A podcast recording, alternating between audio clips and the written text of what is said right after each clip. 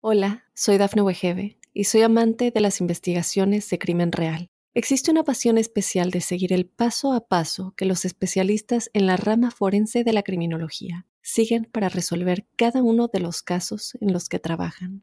Si tú, como yo, eres una de las personas que encuentran fascinante escuchar este tipo de investigaciones, te invito a escuchar el podcast Trazos Criminales con la experta en perfilación criminal, Laura Quiñones Orquiza en tu plataforma de audio favorita.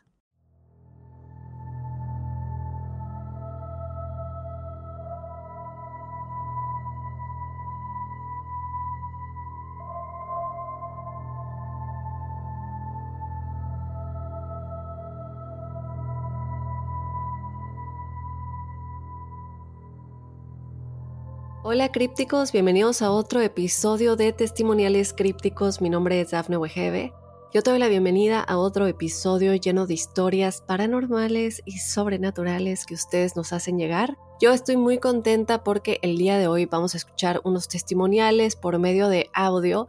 Yo te recuerdo que esta es otra manera en la que tú también nos puedes compartir tu testimonial. Únicamente nos tienes que mandar tu historia de manera escrita o como lo dije, de manera de audio a códicecríptico.gmail.com y audios son los que tenemos hoy. Yo estoy muy emocionada porque estas dos historias sí reflejan algo eh, paranormal y tal vez sobrenatural, ¿verdad? Porque hablamos también un poquito de los sueños en el primero, pero es más que nada este tipo de conexiones con otras almas que ya pasaron al más allá. Y esto me encanta porque nos dan muchos mensajes, nos dan mensajes de distintas maneras y aquí vemos esos mensajes reflejados. Entonces quiero que vayamos a escuchar este primer audio por parte de alguien que se va a quedar anónima, que nos dice que bueno, prefiere dejar las identidades anónimas por cuestión de privacidad. Así que bueno, estimada, yo te mando un abrazo muy grande, te agradezco mucho lo bonito que me dices en tu correo. Y nada, pues vamos a escuchar el audio de esta críptica anónima. Hola Dafne, antes de contarte mi historia quiero eh, felicitarte por tu programa porque la verdad me encanta. Lo descubrí esta semana y en una semana me escuché del primer episodio hasta actualizarme, así que imagínate cómo estuve. Eh, quiero mantener anónima eh, nuestras identidades para, para, proteger que si algún familiar pudiera escuchar esto pues no, no hiriera sensibilidades y te autorizo de compartir mi historia. todo empezó en el año 1984 cuando yo tenía 11 años es una historia de amor que envuelve sueños y me gustaría tu opinión al respecto. Yo eh, conocí a esta persona que fue el gran amor de mi vida cuando yo tenía 11 años. Eh, él vivía frente a casa de unos eh, parientes que, que yo tengo y apenas yo lo vi, el primer día que yo lo vi caminar por la vereda de su casa, sentí que él iba a ser una persona muy importante para mí al poco tiempo, obviamente por vivir enfrente de casa de unos parientes míos donde nosotros frecuentábamos, eh, pues con el tiempo nos hicimos amigos y obviamente yo me súper enamoré de él y era, era correspondida.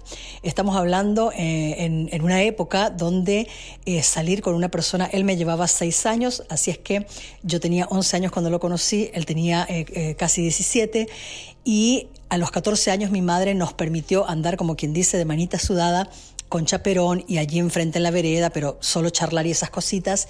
Y bueno, solamente aclaro que para la época eh, que se vivía, eh, que una niña de 14 años con un muchacho de 20 estuvieran de manitos sudadas no era algo que se veía ilegal como es hoy en día, ¿no? Las cosas han cambiado bastante.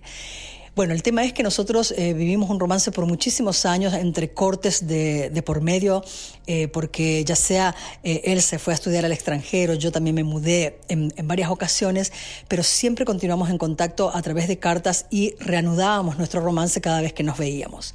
Nuestro romance fue muy bonito y de hecho la familia creyó que nosotros íbamos a, casarnos, pero la realidad es que él era una persona exageradamente apasionada, así lo describiría yo muy apasionado y un poco, vamos a decir, que chocábamos. Yo, yo, yo sentía como que, que, como que quería ser una, una, persona muy independiente y a veces me sentía un poco tal vez controlada por ese amor obsesivo, pero no de una mala manera, no era de una mala manera que él tenía, pero el punto es que él y yo simplemente chocábamos. Y chocábamos tanto que en un punto yo decidí eh, dar por terminada la relación y cada quien, ¿verdad?, a lo suyo. La vida nos fue llevando por diferentes caminos y las cosas curiosas empiezan aquí. Eh, yo me mudo para el extranjero, él se quedó, permaneció ¿verdad? en nuestro país y nosotros obviamente cortamos eh, por completo el contacto. Una de las primeras cosas que yo noté que puede ser una casualidad, y, y, tal vez no lo sea, ¿verdad? porque las casualidades no existen, es que sin ambos saberlo, ni proponérnoslo, ni nada por el estilo, la primera vez que nos casamos, eh, en mi caso la primera vez porque yo estoy casada, ¿verdad?, tres veces, eh, en, el caso de él fue solo una, ah, nos casamos eh, de manera coincidental el mismo día. El mismo día ambos estábamos compartiendo, ¿verdad?, casándonos y por las mismas razones. En mi caso fue porque yo me quedé embarazada y nos casamos y él también, ¿verdad? Eh, se quedó embarazada su esposa y coincidimos en el día del matrimonio. Eh, el, día de su matrimonio, él le comentó a, unos familiares que por estar, ¿verdad?, tan la cercanía, él era muy amigo de mis parientes que fueron a su boda y le comentó, eh, estando un poquito tomado tal vez, de que él a pesar de que se estaba casando con otra mujer, siempre quiso formar parte de la familia, ¿no? Yo sé que él me amaba mucho. Y la parte curiosa de todo el tema es que de un tiempo, no por muchísimos años, ahora no te podría decir cuántos años, pero el tema es que yo tenía sueños recurrentes con él. Yo no miento cuando les digo que era día de por medio o cada dos, tres días, yo tenía el mismo sueño recurrente con él mientras él estuvo en vida. Eh, y el sueño recurrente mientras él estuvo en vida es que yo lo veía en algún lado de la calle, en cualquier lugar ¿verdad? de nuestro país, y yo estaba totalmente enamorada de él, yo totalmente quería que él me prestara atención, que él me respondiera en el, en el amor que yo vivía en el sueño, pero en cada uno de los sueños él no solo no me hablaba, pero su, su expresión era de ya no te amo, eh, una expresión seria, no era una expresión mala ni, ni, dañina, pero simplemente yo no era correspondida en los sueños.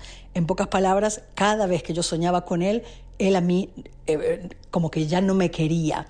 Pero eran sueños recurrentes al punto de yo empezar a sentir que esto se escapaba de algo que fuera normal, porque yo no sentía en, ese, en esos años de, de mi vida eh, no sentía yo que yo estuviera soñando con él por yo estar obsesionada con él y con nuestra vida pasada.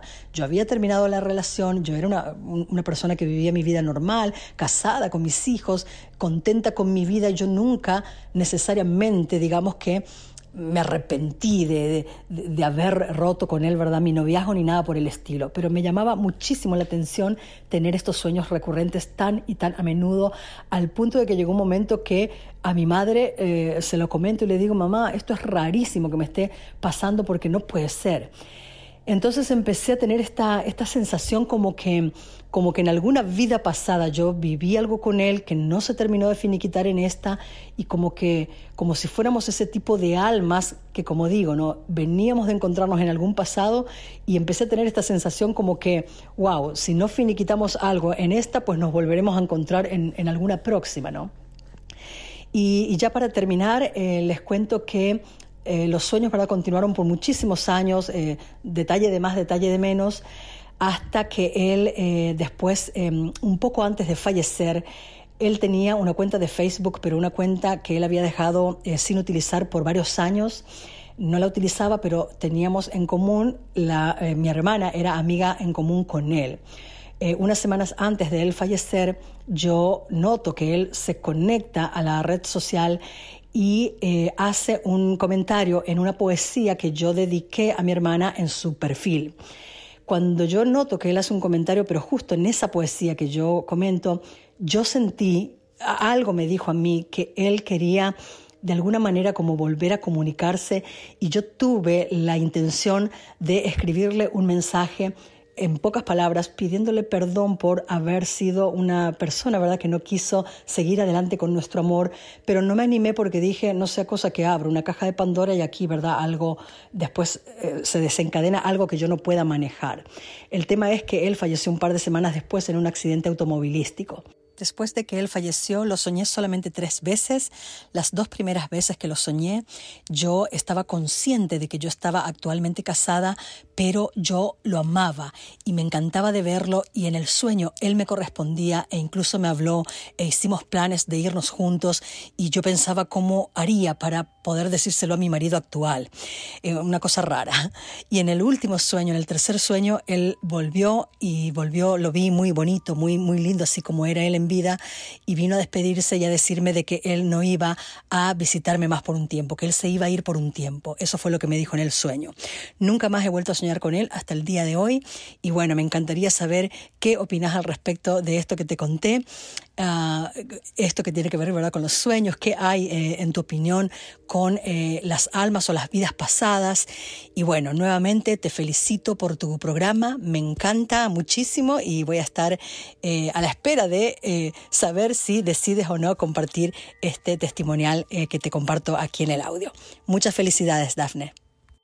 Muchísimas gracias Anónima por contarnos tu historia. Me parece impresionante. Yo no me esperaba escuchar cuando dijiste cuando falleció. Fue así como, wow, después de haberme familiarizado tanto con la historia, después de haberme familiarizado tanto con lo que hubo entre ustedes dos, no me esperaba escuchar que él pues ya no está aquí con nosotros en cuerpo, pero me parece muy acertado todo lo que dices. El saber que, bueno, tú sientes que es alguien tan importante para ti, casi como tu alma gemela, es un amor que no solamente estaba aquí en lo físico, y eso está clarísimo y lo hemos hablado muchas veces cuando hablamos de amores de vidas pasadas, de conexiones, que muchas veces eh, suceden estas cosas. Y también lo hemos hablado, por ejemplo, cuando hay muchas relaciones tóxicas que hay que dejar ir, porque nosotros seguimos teniendo esa relación tóxica en otra vida y luego en otra vida y es importante dejar ir. Muchas veces, por ejemplo, cuando tenemos, y, no aplicándolo a tu caso, pero solo para poner un, un contexto general, cuando tenemos una relación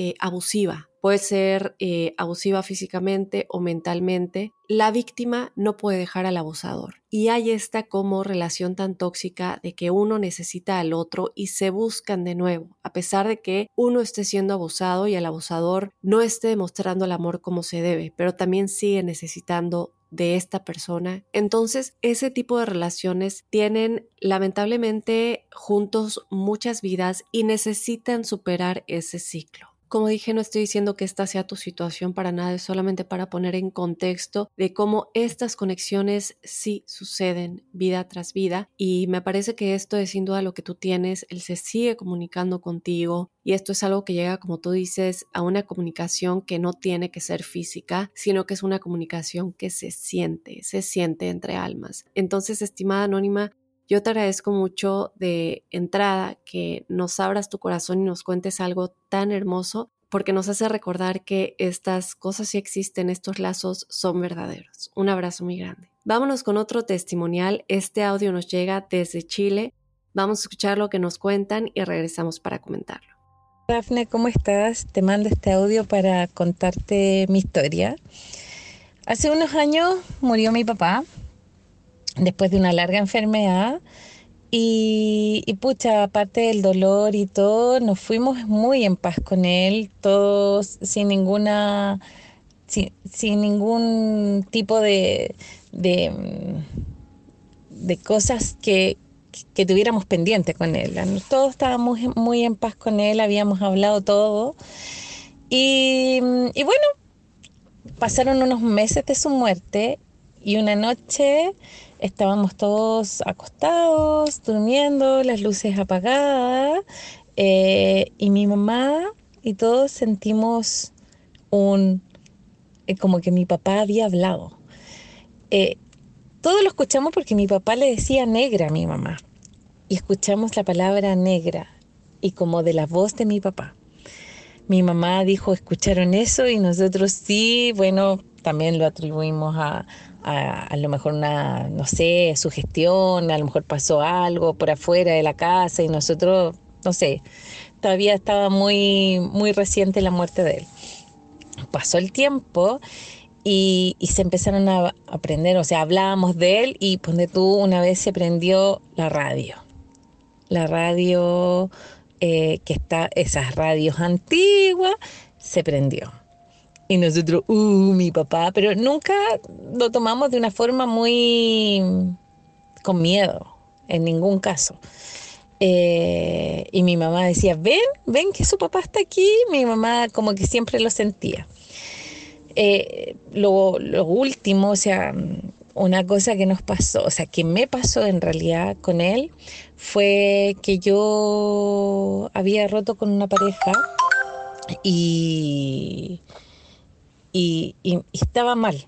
Y me fui a la playa sola, viajé, quería estar sola no tenía señal, a veces me llegaba WhatsApp, pero en general no tenía señal de teléfono y todo. tenía una amiga que era canalizadora y me empezó a llamar, obviamente no se podía comunicar conmigo, hasta que me empezó a hablar por WhatsApp. Yo pesqué el celular y dije, va, ¿por qué me estará llamando? A esta amiga no la veía hace muchos años. Y me dice, necesito hablar contigo, necesito que estés bien, y me pregunta, ¿tú estás bien? Y yo no mucho, no muy pocas personas sabían que yo había terminado con mi pareja. Y me dice, necesito hablar contigo porque tu papá me ha venido a visitar todos estos días. Y yo ya, me dice, cuando llegues a Santiago, por favor, ven a, a, ¿cómo se llama? A verme. La fui a ver y, media, de verdad, no le creía mucho pero cuando hicimos la, mm, el tema de la canalización, creo que se llama, me dijo cosas de mi papá que solo sabíamos la familia. Y, y, de verdad quedé impresionada.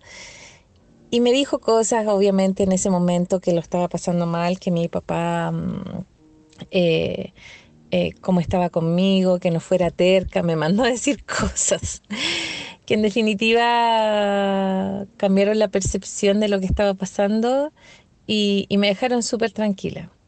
De ese día siento que, que mi papá siempre me acompaña y siento que tengo una luz o una estrella o en las decisiones que tomo siento que, eh, que él está, que me protege. Eso siento y que protege a mi hijo. Mi hijo nació, eh, no alcanzó a conocerlo, pero yo siento que es como la reencarnación de mi papá porque tiene gestos muy parecidos a él, siendo que no se conocieron. Y, y, él habla de su tata como si lo hubiera conocido siempre. Así que, pucha, esa era mi historia y te mando un beso y muy buen programa. Chao, chao. Bella, muchísimas gracias por contarnos esto. Eh, yo te mando un abrazo muy grande y como lo comentas, hay tantas cosas, tantas comunicaciones que tú dices, eh, como lo comentábamos en el testimonial anterior, es impresionante cómo nosotros sabemos, ¿cierto?, que se están comunicando con nosotros, sobre todo cuando ya conocemos la energía, la manera de hablar, como dices, en algún punto hasta lo escucharon, y la manera de generar de comunicarse de esta persona, o bueno, cómo lo hacía en vida, es impresionante cómo seguimos sintiéndolo o escuchándolo en cierta manera a pesar de que ya hayan fallecido. Entonces, un testimonial que yo creo que nos hace recordar que la gente que ya pasó al más allá no han muerto, para todos los que están pasando por una tristeza muy grande o que alguien querido acaba de fallecer, que sepan que no es así. Ellos siguen vivos y más vivos que nunca, incluso más vivos que nosotros. Ellos ya despertaron. Es todo lo contrario de lo que creemos que es morir únicamente es que el alma se deshace completamente de este avatar y despierta y regresa a casa y están completamente despiertos para comunicarse de mil maneras con nosotros como lo vemos en este testimonial. Entonces, bueno, muy contenta de haber escuchado estos testimoniales de esta semana. Yo les agradezco mucho que nos compartan y te invito a que lo hagas de igual manera. Mándanos tu historia a códicecríptico.gmail.com esto lo puedes hacer, como te dije, de manera escrita o también en forma de audio. Si lo haces en forma de audio, te ruego por favor que lo hagas desde un cuarto en el que no haya ruido de la calle o no haya ruido en general, porque de otra manera es muy difícil que se escuche bien. Eh, pero bueno, con esto yo me voy a despedir. Yo te espero el próximo jueves con más testimoniales y desde luego este lunes que viene con otro Códice Críptico.